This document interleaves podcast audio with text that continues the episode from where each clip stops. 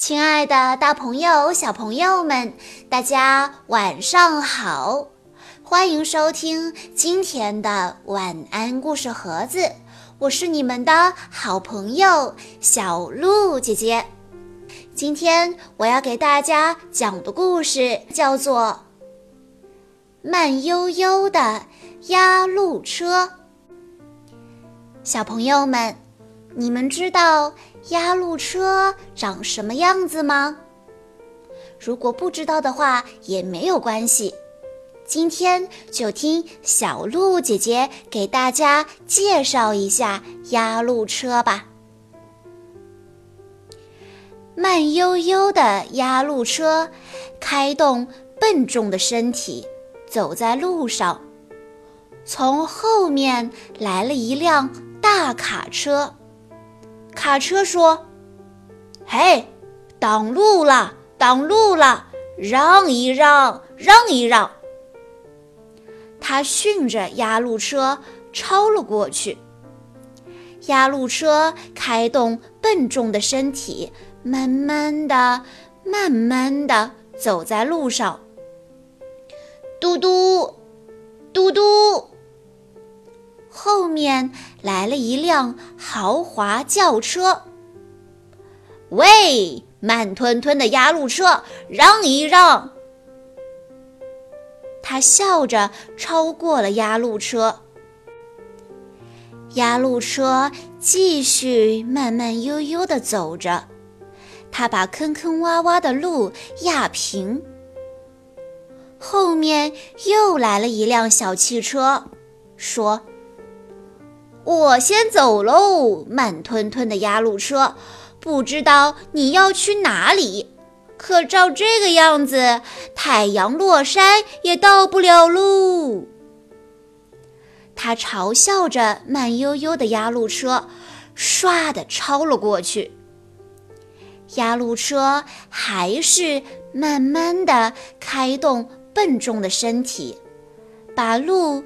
一点一点地压平，压路车慢慢地爬着坑坑洼洼的坡道，看到刚才的大卡车停在山脚的路边，压路车问他：“大卡车，你怎么了？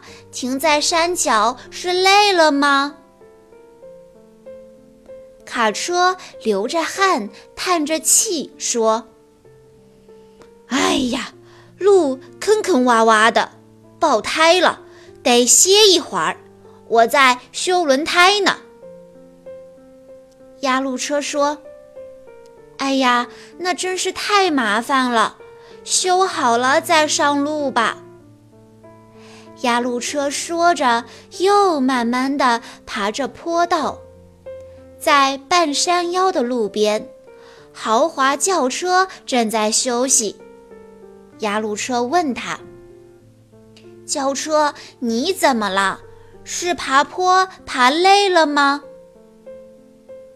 豪华轿车冒着热气，叹着气说：“哎呀，路坑坑洼洼的，爆胎了，得歇一会儿。我在修轮胎呢。”压路车说：“哎呀。”那真是太头疼了，赶紧修好再上路吧。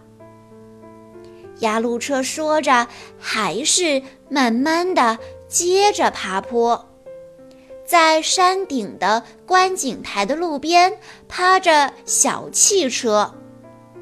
压路车问他：“小汽车，你怎么了？在观景台看风景吗？”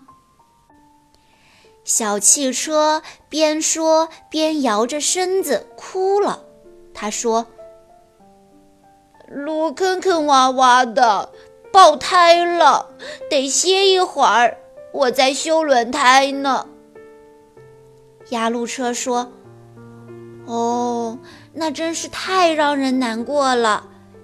加油，把它修好再上路吧。”压路车说着，慢慢的走在山路上，坑坑洼洼的路一点点变平了。压路车流着汗，一边压平道路，一边往前走。哐哐哐，后面来了大卡车。卡车说：“哎呀呀，谢谢你，压路车，你把坑坑洼洼的路弄平了，真是谢谢你了。”修好了轮胎的卡车鞠躬走了。嘟嘟嘟，后面来了豪华轿车。哎呀，呃，刚才真是对不起，压路车。我嘲笑你慢吞吞的，可是你修好了坑坑洼洼的路，真是谢谢你了。